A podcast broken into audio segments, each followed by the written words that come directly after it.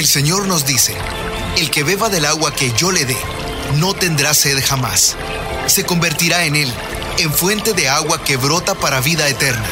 Y para conocer más de esa agua que nos da vida, Buenos días en el camino presenta El Cántaro, un segmento conducido por el padre José Román Flecha, doctor en teología moral, quien nos orienta sobre la verdad de nuestra fe. A continuación,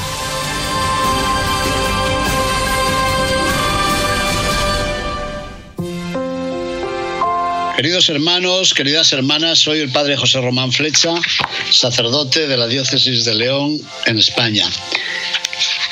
Hoy vamos a meditar sobre el misterio y el dogma de la Inmaculada Concepción de María. Como sabemos, esta figura de la Inmaculada Concepción de María ha entrado con fuerza y con dulzura en la religiosidad popular. Con mucha frecuencia, también en el confesonario, los fieles saludan diciendo Ave María Purísima y se responde sin pecado concebida. San Bernardo escribe que la misericordia de Dios borró de la mancha original a la Virgen de modo tan admirable que no se contagió con ella ni en sus obras ni en la culpa.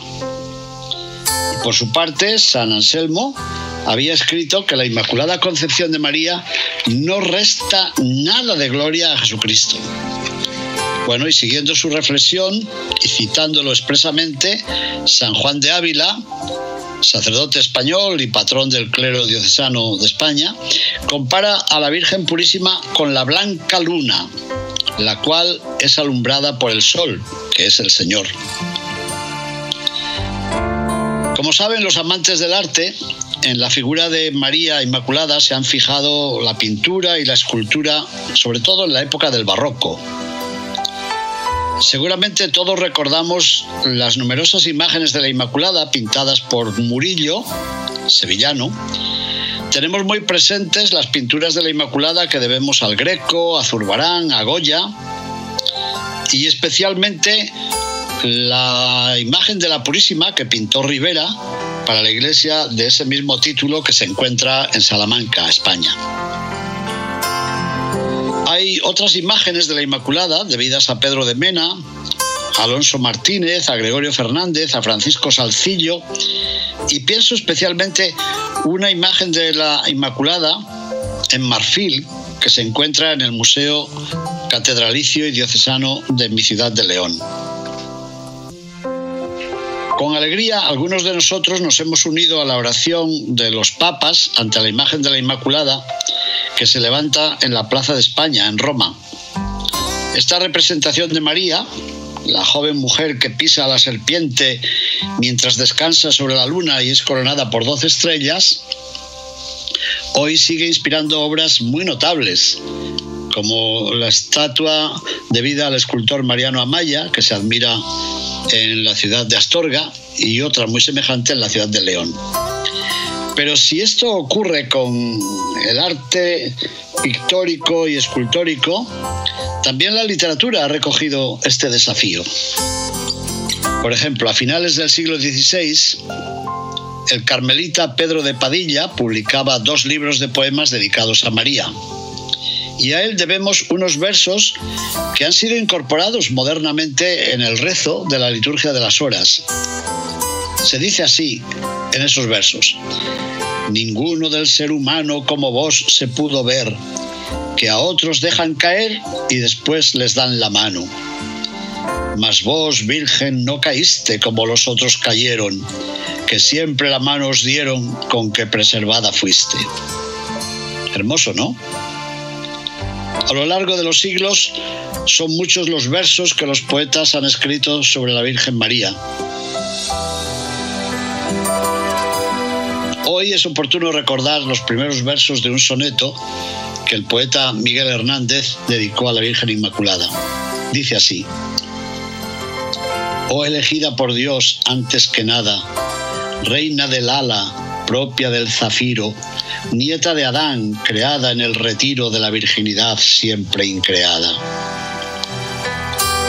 Muy bien, detrás de estas imágenes Se vislumbra el misterio de la Trinidad Creadora, la caricia de una maternidad extraordinaria y el triunfo del bien sobre el mal en nuestro mundo. Hoy la poesía dedicada a María prefiere verla como amiga, como compañera y también como madre de los creyentes, que siempre ha sido fiel, y está bien. Hay que recorrer páginas y páginas para encontrarse con unos versos que aludan al misterio de la Inmaculada Concepción, como estos. Ave, Eva, nombre de mujer en dos edades, presencias de tu ser, pero María jamás pecó, Señor. ¿Por qué la eliges sufridora del alma sobrehumano?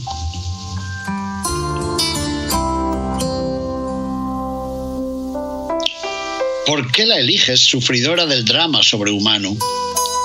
No hay árbol de la ciencia, no hay árbol de la vida para ella. Así escribe Carmen Conde en su poema Mujer sin Edén, es decir, Mujer sin paraíso. Y así es como se lamenta la voz de la vieja Eva, que se siente a sí misma renacer en María. Eva y Ave. Según los padres de la Iglesia, y especialmente San Ireneo, María es la nueva Eva, la nueva madre de la vida y de los vivientes. María ha sido asociada al nuevo Adán, en el sueño y en el proyecto divino de un nuevo paraíso para la nueva humanidad. Y así es, la meditación sobre la Inmaculada Concepción de María nos lleva a celebrar esta nueva creación. Nuestra oración ante su imagen brota de una íntima alegría.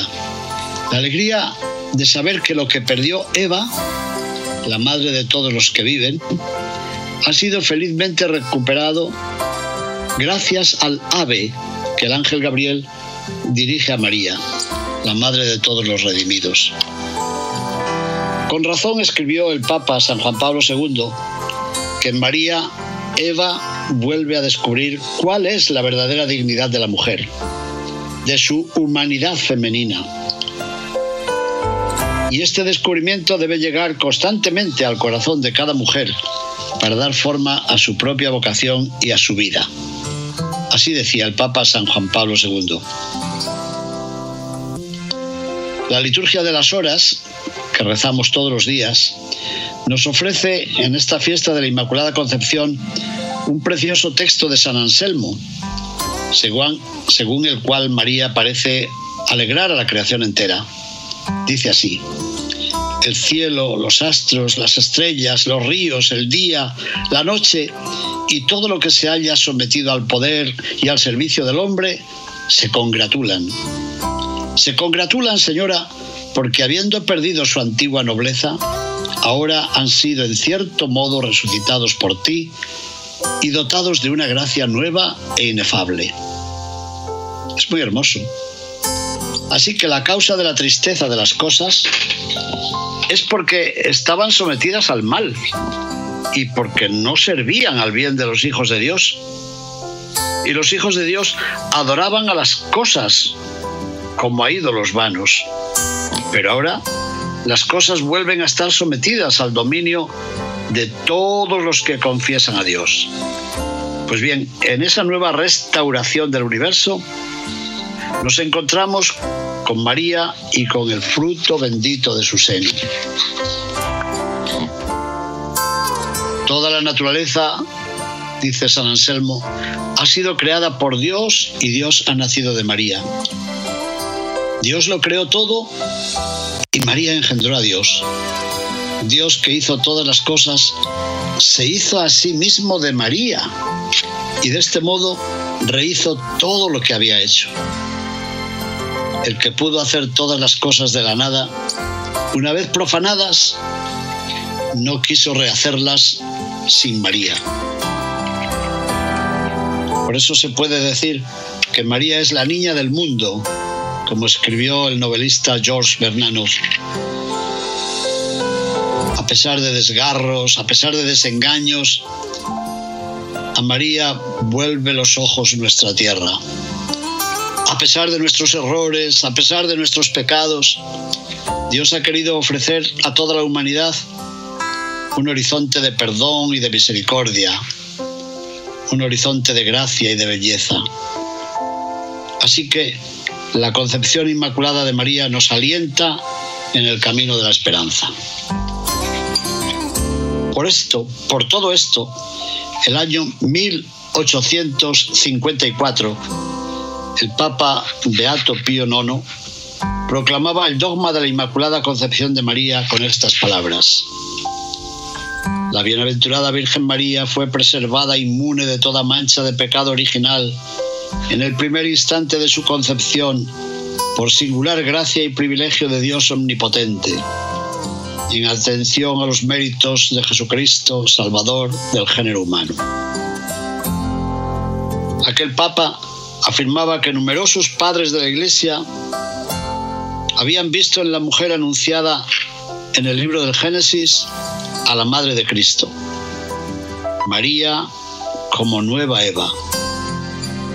De una manera única, ella se benefició de la victoria sobre el pecado alcanzada por Jesucristo y fue preservada de toda mancha de pecado original. Pero que no teman nuestros hermanos cristianos no católicos, no. El privilegio de la concepción sin mancha de pecado no oscurece, no oscurece de forma alguna. La gloria de Dios, no, sino que la manifiesta. Este privilegio de María no viene a hacer sombra a la dignidad de Jesucristo, puesto que en virtud de él se le concede a María esa gracia que santifica. Y este privilegio de María no oscurece la vocación de toda la Iglesia, cuyos hijos están, estamos llamados a vivir caminos de limpieza y de superación del mal. Yo me pregunto muchas veces, ¿cómo podría traducirse hoy esta fórmula, Inmaculada Concepción de María, de modo que resulte significativa en nuestros días? Seguramente se podría explicar en varias afirmaciones parecidas a estas. Primera, María gozó durante toda su vida de la plenitud de la gracia y de la salvación. Fue una criatura en todo fiel al proyecto de Dios. Segunda explicación. Esa fidelidad de María brotaba en el fondo último de su personalidad y penetraba todos los sentimientos, todas las opciones, todas las actitudes que orientaban sus decisiones y sus acciones. Tercera frase. Tercera explicación. La sintonía de María con la salvación ofrecida por Dios a la humanidad es un don gratuito, pero encontró en ella una respuesta libre, gozosa y auténtica. Y cuarta explicación. Esta fidelidad al proyecto de Dios se debe a la obra salvadora de Jesucristo. Por tanto, no pensemos que viene a oscurecer la obra de su Hijo. La madre no es pantalla, es corona de la gloria de su Hijo. Así pues, aquella verdad definida el 8 de diciembre de 1854 por el Papa Beato Pío IX, no es un enunciado abstracto, no, no.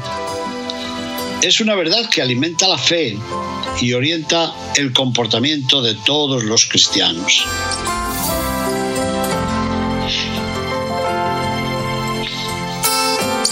Creo yo que esta fiesta puede llevarnos a pensar en las gracias que han sido concedidas a María y lo hacemos teniendo en cuenta el prefacio de la fiesta que se celebra el día 8 de diciembre, fiesta de la Inmaculada Concepción de la Virgen María. En la misa, la Iglesia proclama su fe en este misterio al tiempo que canta los motivos de su alegría. ¿Por qué? Dice así, porque preservaste a la Virgen María de toda mancha de pecado original para que en la plenitud de la gracia fuese digna madre de tu Hijo y comienzo e imagen de la Iglesia, esposa de Cristo, llena de juventud y de limpia hermosura. Hermoso prefacio. Al contemplar este misterio, nuestro corazón se esponja al evocar la decisión de Dios de ofrecer a la humanidad un rayo de esperanza.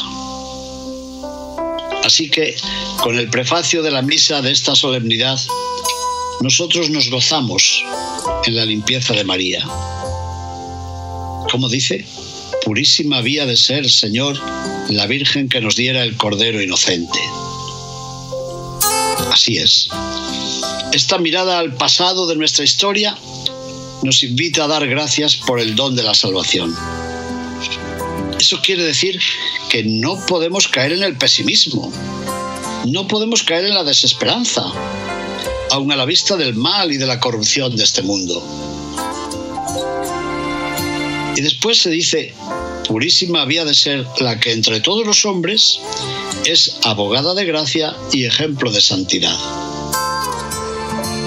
¿Y eso qué significa? Significa que esta mirada a nuestro presente nos lleva a recobrar la esperanza. Es bueno, es necesario, es urgente descubrir los signos de esperanza que se encuentran en nosotros mismos, se encuentran en los demás y se encuentran en toda la sociedad. Ya sabemos, desde lo más hondo de su existencia, María refleja fielmente la misericordia de Dios. Y María sabe traducirla en fidelidad constante, en fidelidad agradecida, en fidelidad sincera. María gozó durante toda su vida de la plenitud de la gracia y la plenitud de la salvación. Fue, ¿cómo decirlo? Fue una persona fiel en todo al proyecto de Dios. Vivía en sintonía. La sintonía de María con la salvación ofrecida por Dios a la humanidad es espléndida. Esa sintonía es un don gratuito, sí, pero encontró en María una respuesta libre y generosa.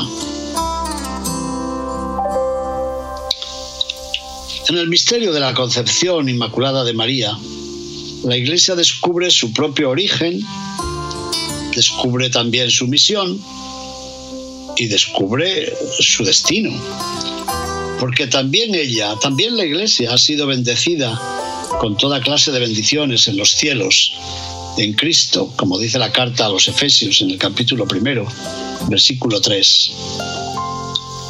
Muy pobre sería nuestra fe si no llegara a superar el temor si no nos ayudara a aceptar el don de la gracia que Dios nos ofrece cada día. Yo recuerdo muchas veces a San Juan de Ávila, patrón del clero diocesano español. Aquel buen predicador se le iba la fantasía cuando hablaba de María. En sus sermones iba directo, directo al núcleo del discurso pero al referirse a María decía cosas sorprendentes, cosas como estas. Esta chiquita de que hablamos, más alta es que el cielo, más profunda que los abismos, más ancha que la tierra. Entre todas cuantas cosas Dios crió, dejando al lado la humanidad de Jesucristo, entre todas las criaturas puras, no hay otra tan excelente y así no hay otra tan alta. No hubo criatura pura que tan de veras diese la honra a Dios como esta Virgen. Bueno, los artistas, como hemos dicho, han pintado a la Virgen Inmaculada inspirándose en una página del Apocalipsis. El último libro de la Biblia se refiere a la Iglesia describiéndola como una mujer vestida del sol, con la luna bajo sus pies y sobre su cabeza una corona de doce estrellas. Libro del Apocalipsis, capítulo 12, versículo primero. Pero ya sabemos que frente a ella había un dragón que acechaba para poder devorar a su hijo. Pues bien, esa imagen es toda una parábola, una parábola de la lucha entre el bien y el mal. Es también una profecía que anuncia la liberación de la comunidad cristiana. A pesar de las persecuciones que ha sufrido, que está sufriendo y que tendrá que sufrir. Esa imagen de la mujer a la que acecha el gran dragón es una exhortación a vivir una esperanza activa. María ha escrito la teóloga Dolores Alexandre. En María descubrimos ahora como terminada la misma obra que Dios tiene empezada en cada uno de nosotros. En la visión popular de este misterio, la evocación de la Inmaculada parece referirse a la limpieza diaria de María. Y está bien. En realidad yo creo que se evoca más su esfuerzo personal por superar el pecado que el don de un Dios que la había preservado sin mancha, sin mancilla. Claro, yo sé que el dogma no niega, no ignora esa limpieza de cada día, pero mira más atrás y mira más arriba para tratar de descubrir el proyecto de Dios sobre su esclava. Bueno, quisiera recordar también que la aureola de María, al ver las doce estrellas de la bandera de la Comunidad Europea, nos recuerda la Inmaculada Concepción de Nuestra Señora. Al crear esa bandera, los padres fundadores de la comunidad europea, que eran cristianos practicantes, se inspiraron en el vitral de la Virgen María que se encuentra en el ábside de la Catedral de Estrasburgo. Por eso, las estrellas de la bandera de la Comunidad Europea, que son 12, no representan a los países miembros de la comunidad, sino que evocan, aunque no lo sepan los no creyentes, evocan este misterio de María y esta imagen de la Iglesia. En esta fiesta yo me hago algunas preguntas. Por ejemplo, ¿qué significa hoy para nosotros ese relato evangélico que se proclama en la fiesta de la Inmaculada Concepción de María, el relato de su anunciación? A la luz de ese texto evangélico, yo creo que podríamos reflexionar sobre los pasos que tenemos que dar para llevar a cabo la tarea de la evangelización en nuestro mundo. Y después, teniendo en cuenta que con frecuencia recitamos el Ave María, Dios te salve María, tendríamos que examinar si lo rezamos con sinceridad, examinar el grado de sinceridad y el grado de compromiso que alcanza nuestra oración, que a veces es tan superficial y tan rutinaria. ¿Qué más? Pienso que este misterio de la Inmaculada Concepción de María, que ha sido tantas veces representado por el arte, se puede elegir alguna de esas obras y preguntarnos qué significa para nosotros este misterio. Y por último, habrá que ver si nuestra comunidad puede transmitir a los jóvenes, a los adolescentes, a los niños, esta vivencia de la gracia de Dios que nosotros recordamos al celebrar la fiesta, la imagen, el misterio de la Inmaculada Concepción de la Santísima Virgen María no sé en los países de las personas que nos escuchan, pero en nuestra tierra a muchas mujeres se les imponía el nombre de Inmaculada o el nombre de Concepción. A veces se abrevia y se les llama Conchita o cosas así. Pero yo creo que todo esto indica la devoción del pueblo a este misterio, la Inmaculada Concepción de la Santísima Virgen María. Un misterio que ya era reconocido mucho antes de su definición como dogma.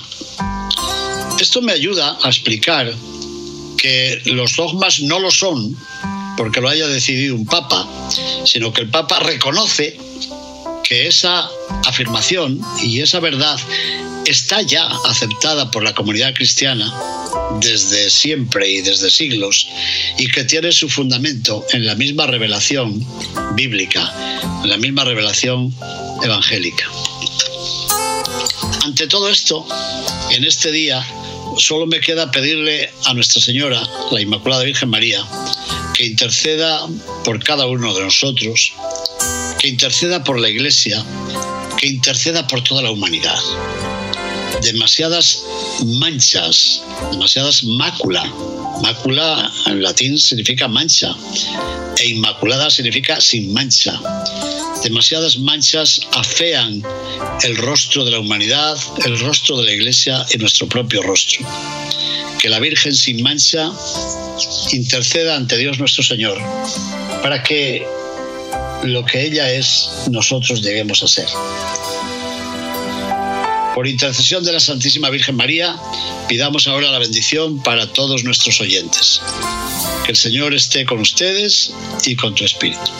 Y que la bendición de Dios Todopoderoso, Padre, Hijo y Espíritu Santo, descienda sobre ustedes y permanezca para siempre. Amén. Bendigamos al Señor. Demos gracias a Dios. Muchas gracias y bendiciones. Buenos días en el camino presentó El Cántaro con el padre José Román Flecha. Esperamos que hayas disfrutado de este mensaje producido por El Sembrador. Si resides en Los Ángeles y a sus alrededores, recuerda que puedes ver la programación de ESNE las 24 horas al día a través de la señal abierta digital en Canal 56.2 y por la radio también nos puedes escuchar y ver por medio de la aplicación ESNE en tu celular. Búscanos en las redes sociales y en nuestro canal de YouTube como Noel Díaz ESNE. No te pierdas la gran variedad de mensajes y artículos religiosos para el crecimiento de tu vida espiritual. El número de nuestras oficinas es el 773-777-7773 y puedes visitarnos por internet a elsembrador.org. El Sembrador Nueva Evangelización. Gracias por ser parte de esta gran familia. ¿Sabías que? La 540M en Salinas, California es la primera estación de ESNE, con programación 100% católica, totalmente en inglés, y la gran noticia es que la puedes escuchar en cualquier parte del mundo a través de la página jesusthesower.com y de la aplicación ESNE. Pasa la voz a tus hijos, amigos y familiares que se comuniquen mejor en inglés para que reciban el mensaje de la palabra de Dios.